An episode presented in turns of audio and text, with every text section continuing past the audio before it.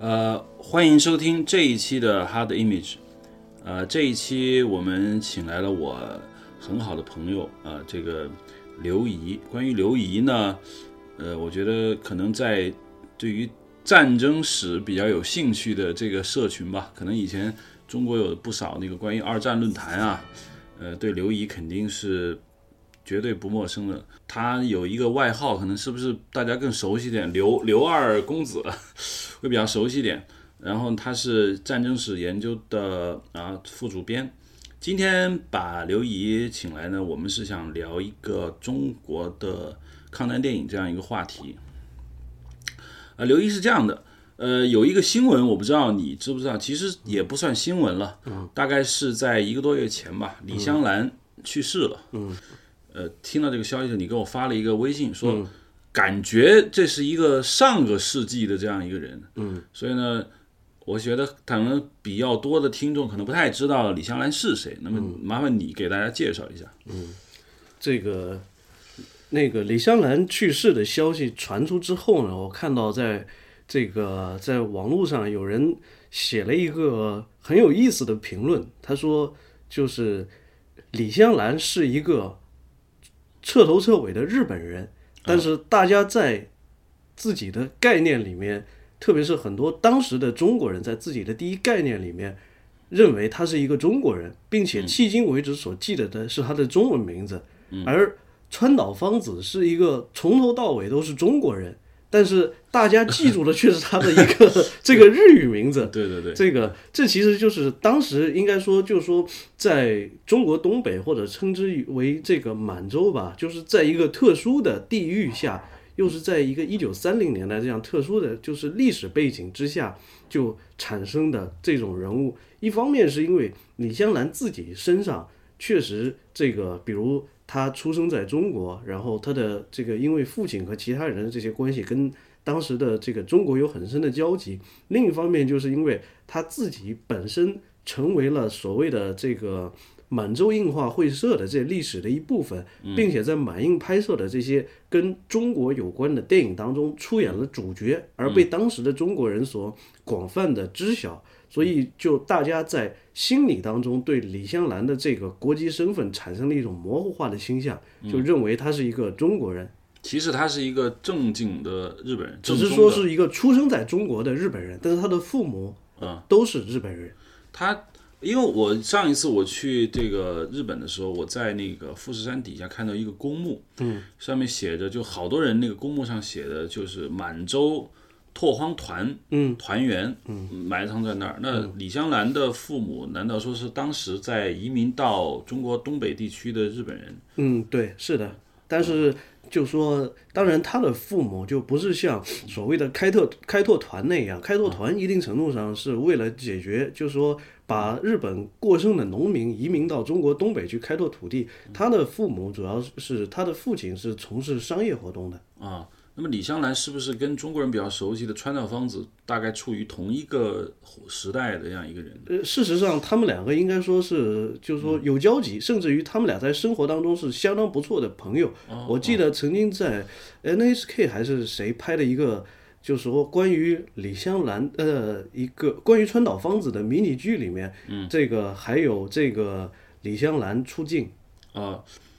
说了半天呢，可能简单来说，李香兰是在上个世纪的三十年代，三四十年代，三四十年代是一个非常有名的一个女演员。那么呢，她演过不少的呃电影。然后呢，他在那个电影里面出现的形象都是中国人，对，并且他有一个中国式的名字，对，而且这些很有意思的就是这些电影里面的，就是说他的名字的类型也很单一，有时候叫李香雪，有时候叫李芳梅，就是听起来就是 我就好像就是是比着他这个演员的形象给他造了一个名字一样，对。那么听到李香兰这三个字呢，我觉得很多可能对电影比较有兴趣的人，马上会把那个思绪回到上个世纪那个那个时代。呃，我其实我开始知道李香兰的时候，我其实总是觉得好像她跟夜夜来香有关系吗？有有有，是吗？有，对，嗯，就是这首歌，我记不不记得是不是他原创原唱了，但是他应该是。就说最早唱这首歌的几个人之一，或者说是是他把这首歌唱唱红红了。对。呃因为好像周星驰那个电影里面有国产零零七里面有这首歌，对。呃，说到李香兰呢，就不得不提到一个，就是叫满洲映画协会对。这么一个地方，对，当时叫满映，满映，呃，现在的长春电影制片厂对。就是满映过来的，对。呃，满洲映画协会呢，之所以说这个话题，是因为应该说李香兰的绝大部分电影，或者说早期的电影，全是满映拍的，是吗？对对呃，李香兰在满映拍的那个电影呢，大家可以在这个维基百科上去搜索。一会儿我们也会在这个节目播出之后呢，我们在那个提纲里面会大家把这个李香兰的贴上。说到这个满洲映画协会，让我想起一个电影，就是《末代皇帝》。嗯对对末代皇帝》里面有一句台词说：“呃，干破甘博正言，嗯，是满洲人最害怕的人。其实就是说，在整个满洲，嗯，呃，可能他的权势就特别大。嗯，我一直没搞懂为什么满洲硬化协会在东北的实力会这么大呢？呃，因为甘博正言其实是他在日本就是一个。甘博正言在一九三零年代的日本就是一个非常不受欢迎的人物。他为什么会跑到满洲去呢？其实我们我们当时就固然认为说，这个满洲是日本侵略中国的第一线，其实是应该说是满洲在当时也是日本国内不受欢迎的，就是一部分人的一个流亡地。因为当时有很多日本人就是为了逃避服兵役而逃到满洲去活动了。嗯，而有意思的是，满洲集中了当时日本最左的左派和最右的右派这些人，因为这帮这些人应该说，在一个即使我们说一九三零年代的日本是一个走向军国主义化的国家，但是一般而言，就是政治决策还是要偏理性的，所以就说最极端的这种极端分子在这个社会里是没有立足之地的，所以他们都跑到满洲这种化外之地去了。甘波正言就是这种人物，甘波正言其实。在一九二零年代是小有名气的一个日本的宪兵军官，嗯，他是从陆军士官学校毕业之后当了个宪兵军官。他在日本国内为什么有名呢？就是他干了一件很不人道的事情，就是在一九二三年这个关东大地震之后，就是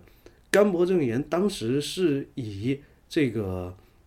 消灭。在就是趁着地震造成的混乱，在国内抢劫的这些人，这个为名义，就是说在非常混乱的这种地震现场，把他看不顺眼的几个这个日共还有这个左翼的知识分子直接给枪杀了，结果导致他在日本国内是声名狼藉，最后甘博正言就在国内混不下去，他只好逃到满洲来，然后。这个托比于关东军，然后后来就成了满洲国的一个不大不小的人物。我觉得应该说是甘博正言，一定程度上就是那个《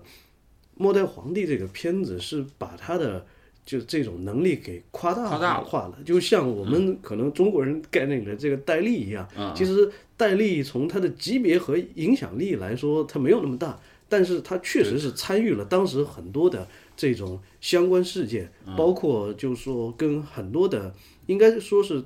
这这些人最大的本领，就是他跟社会的每一个阶层可能都有就很多的这种交往和了解，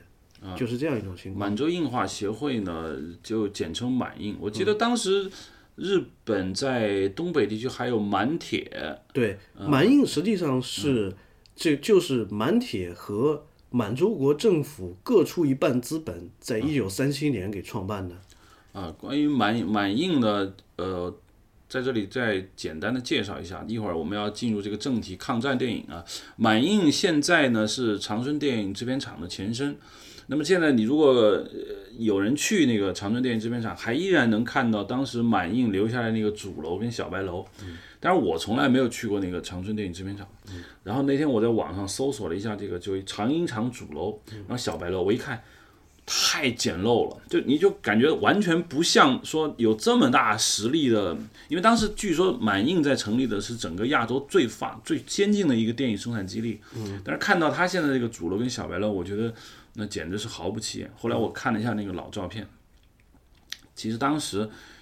他的那个就是那就现在的主楼跟小白楼，在当时那个景观下是非常壮观的。嗯，那么我们说到我们的这个主题，满满映呢拍了不少的电影，这个电影呢。说到李香兰，我我就知道她曾经好像有这么一个故事，这个故事非常典型，就是一个中国的少女，嗯，然后呢，因为日本人来到中国，他就很痛恨这些日本人，嗯，然后经过跟某一个日本友人或者日本男青年的接触，嗯，然后呢，他就逐渐的觉得啊，日本人很好，她，然后有一个电影我忘了叫什么名字，就是李香兰要坐火车从东北。坐火车去北平，嗯。一路上他就看到了很多很多东西。最后他到了北平之后，他发现啊，就是这个整个东北在是一个充满着祥和啊，或者充满着这种呃欢笑的这么一个那么一个土地，从而达到了这个满印当时拍电影，可能他们想强调的是跟他的宗旨有关，他想反映这个东亚共荣啊。嗯，或者这样的一个主题。嗯，你说的好像好像就是我印我印象不是很深了，因为那几部片子很久之前看的。你说的好像就是《支那之夜》里面的一个情节。对，就是据说那些电影呢，李香兰演了不少，但是他那个就他这种拍电影的模式呢，可能跟我们后面一个话题是有关系，就是日本电影在尤其是战争电影，它是怎么拍这个故事的？嗯，它常常。就必然要出现的那几个人物，就是某个莽撞的小伙子，嗯，对，然后有某个纯情的少女，对，由这些小人物他展开一个大的一个历史背景。其实我觉得从满印开始，是他那个创作模式就已经确立了嘛。对，嗯，而且应该说就是顺便就可以提一句，就是说满印集中了，应该说是他自己一方面培养了，但是一方面又利用了。当时应该说是日本正在崛起中的相当一大批的这个 编剧和演员班子，就像我们后来就说，包括还有这个呃非常有名的演员和歌手都在满映当时的满印有一席之地，比如非常著名的就是森繁久弥，嗯，森繁久弥是甘博正彦一手发掘的，他们两个人的关系非常好，而森繁久弥之所以会跑到满印去，就是因为他不想服兵役。他从国内偷偷逃出来的。嗯嗯。此外，还有一些后来比较著名的编剧和导演，像这个渡边正邦，就是导《自三四郎》的。嗯。那个他是满印有在那拍过戏。对，李香兰的三部那个所谓支那三部曲当中，有两部是他导演的。嗯。此外，还有像《小国英雄》。啊，就是黑泽明那个编剧。对对，小李香兰，我忘了，好像是就是那个。《支那之夜》应该就是小国英雄做的编剧。哦，这么说，其实满印，我不知道满印在建立的时候，那么在日本本土上是不是应也有制片厂？呃，应该是有一些有，对，特别是因为就是包括当时已经有了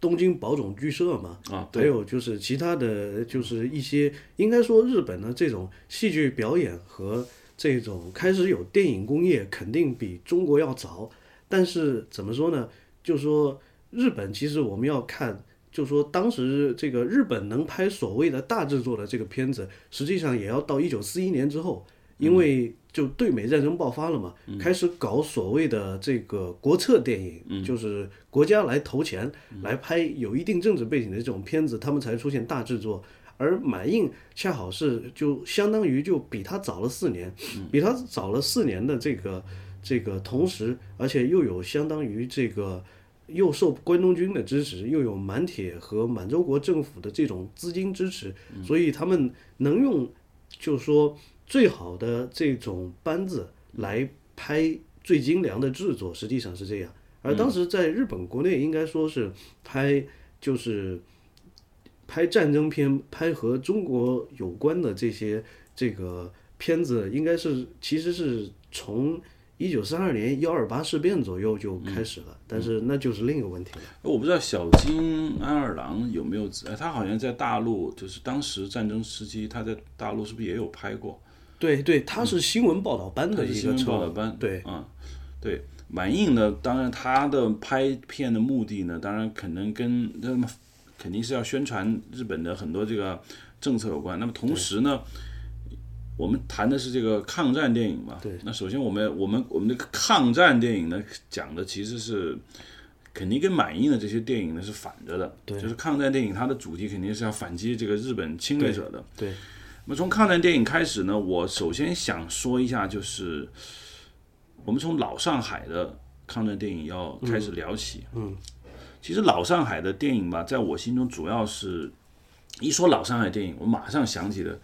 就是周璇的那首歌。对，我不知道那首歌，哎，那个是乌鸦与麻雀的，对，呃，那首歌。对，其实老上海电影呢，有其实是有很多抗战电影的。对，我印象最深的是我奶奶嗯在，就她曾经她的她现在已经去世了，她曾经跟我讲说，嗯当然那个可能比较晚了啊。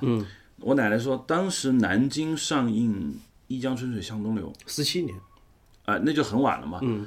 但那个那那个应该是抗抗战电影，对对呃，因为他虽然四七年日本已经投降，但是他拍的那个时间可能是过去。我记得我奶奶这么跟我说，她说她已经是第十次去电影院看了，然后呢，她就约了很多她的女性朋友去看，然后她跟他们讲说，你们把手帕要带足，嗯，就《西江春水向东流》确实在当时引起了一个非常可以说卖座非常鼎盛，可以说是一个现象级的电影啊。用现在的术语说，那就是个现象级的电影。嗯，那老上海的抗战电影呢，其实肯定还有很多。嗯，《一江春水向东流》可能是我们最熟悉的。对，这个一般来说就是我们都必须当，就是说注意一个，就是说，在我看来是非常微妙的细节，就是在一九三七年全面抗战爆发之前，应该说。当时就说上海三大电影公司明星联华和天一拍摄的绝大部分剧情片，特别是现实题材的剧情片，几乎都会涉及到这个抗战的情节。但是正面描写抗战的这种这个军事行动，以及就是当时这种这个国内的整体这种社会气氛的这个片子几乎是没有。因为这就涉及到一个很重要的细节，就是说，在当时上海的文化界，嗯，就是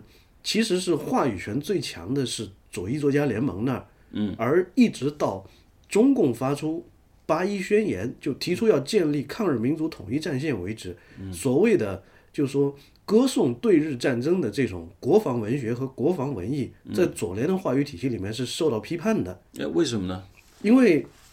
这种怎么说呢？就是说左联支持的，或者说是在一九三零年代就有共产国际背景的这种这个左翼和左翼文化，就是说他信奉的是这种反民族国家的这种共产、共产主义的反民族国家的这种东西，大家固然认为说这个日本侵略中国肯定是这个肯定是一个就是应当抵抗的行为，但是大家认为蒋介石跟日本没有本质区别，所以就是说认为如果在所以在一九三零年代中期，特别是鲁迅去世之前，左联内部都爆发过一个针对郑振泽他们的，就是针对张恨水他们的谴责国防文学的这么一个行动，就是认为就是说你号召这个国防文文学，岂不是要我们去支持蒋介石吗？其实就是这个意思。所以说，在这个左联占有话语权，特别是左联影响到电影圈的，就是这些年头里面，虽然每一部现实题材的影片都会提到抗战，但是描写就是说怎样，特别是从一九三一年九一八到一九三七年七七事件，其实是在这当中有差不多这个将近六年左右的这种这个时间，其实中国和日本的这种正面的军事冲突和摩擦一直在升级，但是这些东西在电影里往往只作为一个这种背景大背景而出现，对他进行这种直接的正面刻画，包括评价，应该说是不多的。那么左翼电影的，据我所知，就是当我在学中国电影史的时候，我不知道你所说的左翼电影是包含了，比如说像夏衍啊，嗯，对。啊、这样的人。对，就当时我包括郑振秋后期的一些片子，郑正秋，对，啊还有蔡楚生，对，也算，蔡楚生也算左对翼。对对那也就是说，左翼的人认为，就是不要去谈民族性，对因为你如果说我们把这个抗日战争过多的强调了民族性，等于我们支持了国民政府蒋政权。对对他认为应该是变成一个，我觉得他们可能没有找好一个什么样的一个表现形式。嗯啊，那老上海的抗战电影呢，就是我在网上我大概看了一下，有很多的这样的抗战电影，不可能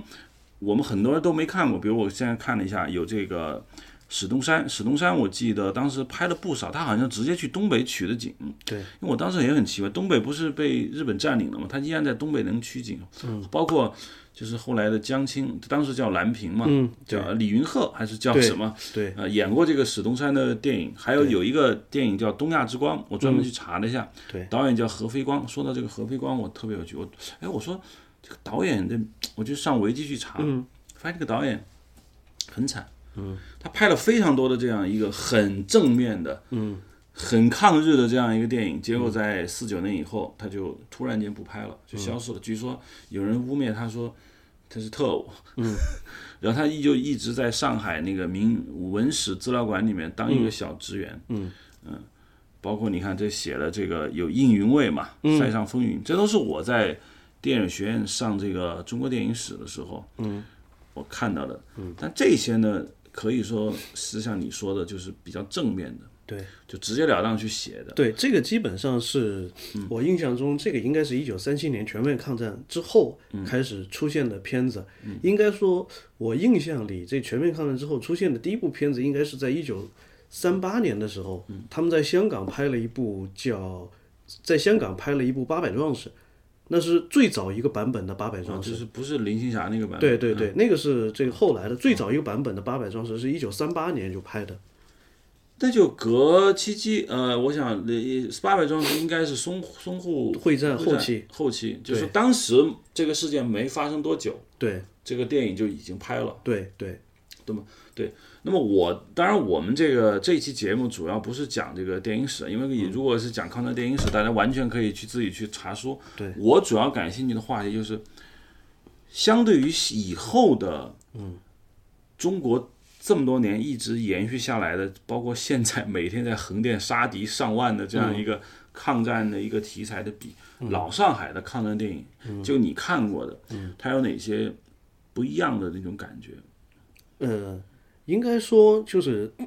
他把这种当时的左联文艺的优点和缺点都继承下来了。优点就是这个就不大容易出现，就说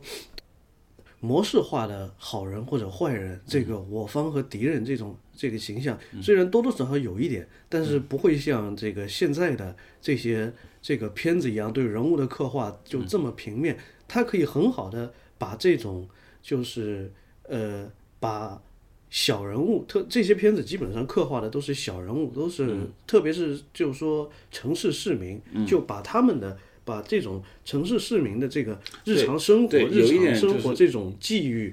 对，有一点我就你刚才说到这个城城市市民，对。我就发现，当然这个接下来我们也会讲，就发现现在所有的抗战电影，嗯，都是农农农村在呃，也不呃也谍战除外，不就 那那是谍战，嗯，就说我昨天还是前天我去了一趟那个河北的卧牛山，嗯。就是那是一个拍抗战戏不计其数的地方，嗯，要不就是横店，嗯，就我们理解中的抗战电影基本上是属于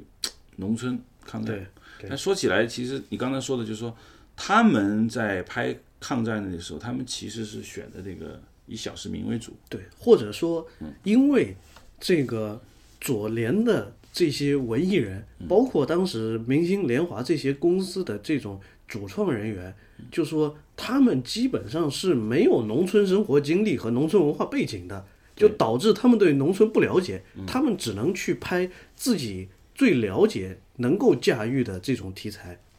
反过来说，在当时的这是这个，在当时包括后来的日本的这种战争电影当中，就是特别是描写一个这种农家子弟在自己的这个母亲和这个这个家人，就是操持着贫困生活的这种支撑之下，考上了军官学校，然后成长为一个总之是社会栋梁这种角色的时候，对于这那种贫困的农村生活，包括就是说少年时代的这些经历的这些东西，就是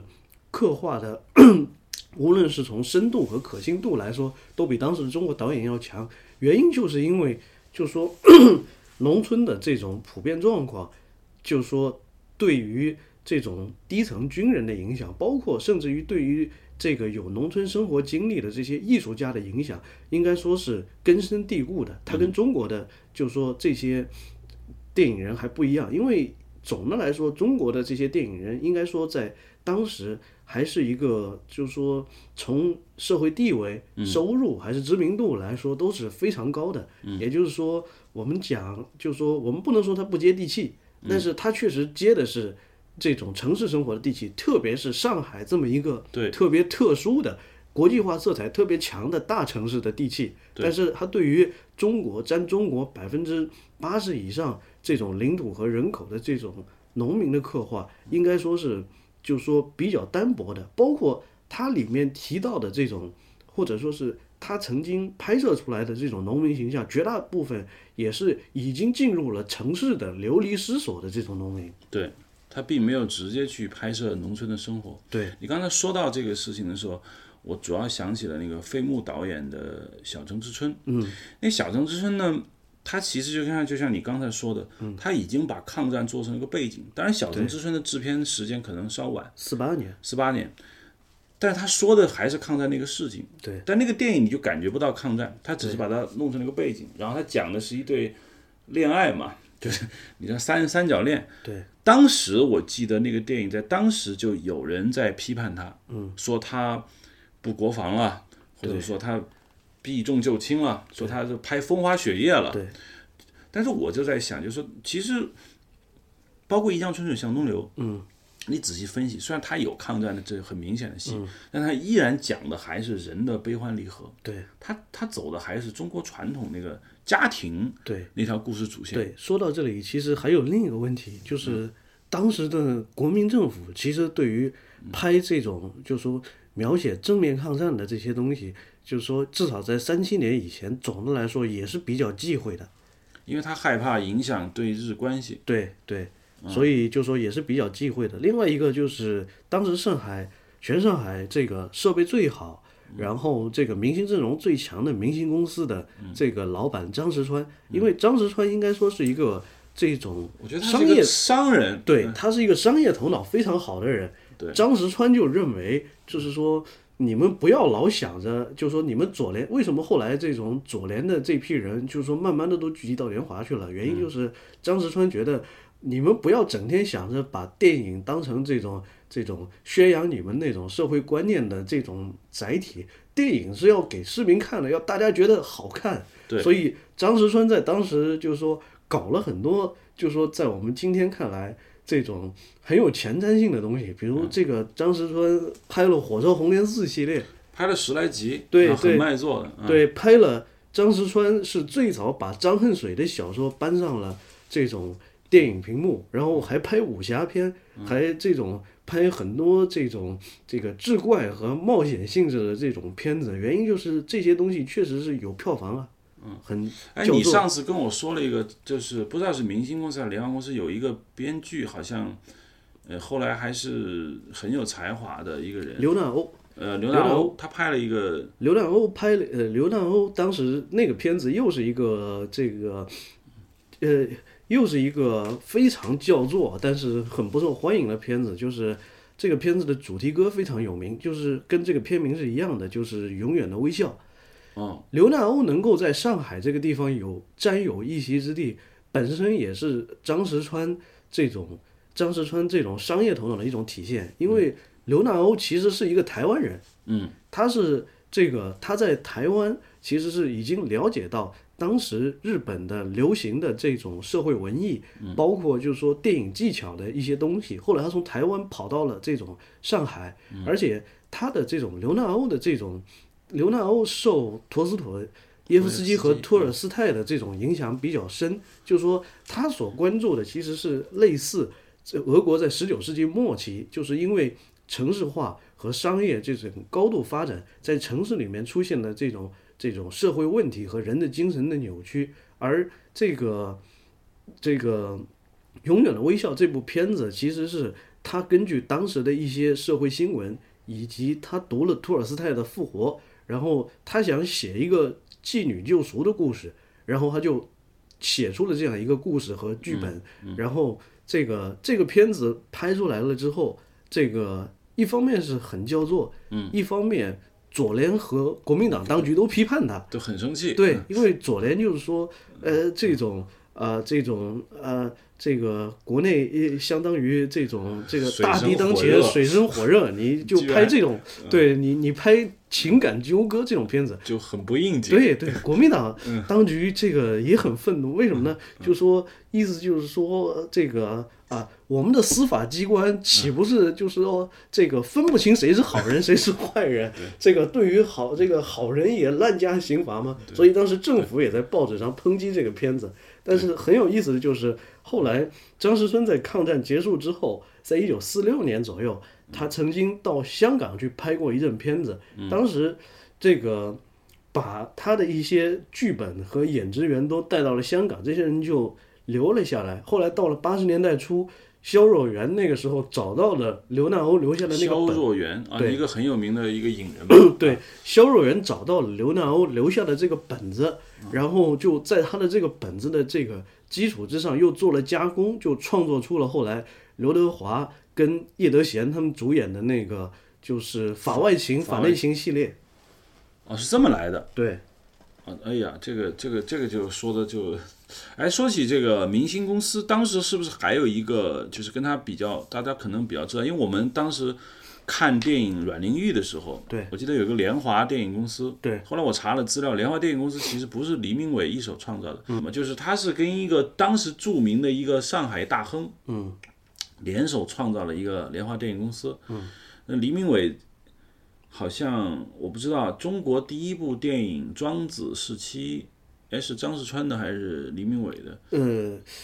而且他反串了一个庄子的老婆？嗯啊，对。可能可能是黎明伟啊，黎明伟这个的可能是。对，嗯，就是联明星公司、莲花公司呢，这两个戏，这两个公司，我记得当时拍了有什么新女性啊，对。三个摩登女郎啊，对对。包括这一些电影，其实也间接的也反映了一些抗战。对，但是由于跟左联的这些抗战的这个风格不一样，我总体说来，我觉得老上海的电影有一个让我特别敬佩的地方，嗯，就他始终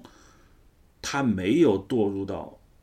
就是很片面、很那个。所以我就是图说解式的所以我就是说，他确实是把这种左联呃左联文艺的这嗯种优点和缺点都继承下来了嘛。而恰恰是因为他没有那种很片面化的，或者说是一边倒的去描写这种去正面描写当时抗日战争的这嗯种种种细节，而是在更突出在社会大背景下的这种人的际遇，包括人的命运，就导致他们当中的就说，呃，无论是很多故事情节还是表演技巧来好，也来好，就可以超越当时那个时代。到了今天，依然能够被我们所接受和吸收。我记得我看这个《乌鸦与麻雀》，嗯，包括呃《十字街头》《马路天使》，甚至是蔡楚生的那个《渔光曲》，对，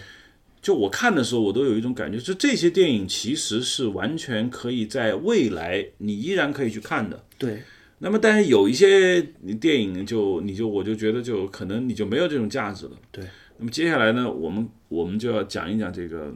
因为在以一九四七年上映的这个《一江春水向东流》为最高峰，中国这样所谓老上海电影的最后的绝唱嘛。我可以说，在那以后，嗯，呃，由于这个四九年，呃，整个中华人民共和国成立以后，嗯，上海电影人大部分人要不就去了香港，要不就停止制片。对，那么整个中国的抗战电影史，我们进入到一个新的一个环节，就是大概是呃中华人民共和国的一个抗战电影史。嗯，讲到这个地方呢，我就想回到刚才那个话题，就是说，当时老上海去拍抗战电影的时候，它是一种可以说是故事依然是建构在中国传统家庭的离离乱，嗯，所谓乱世儿女情嘛，嗯，但到了一九四九年以后，嗯，呃，可能十七年电影或许会有一些改观，但是从十七年电影之后，嗯，中国的这个抗战电影就进入到一个非常新的时代，所有人都记得住 Bye.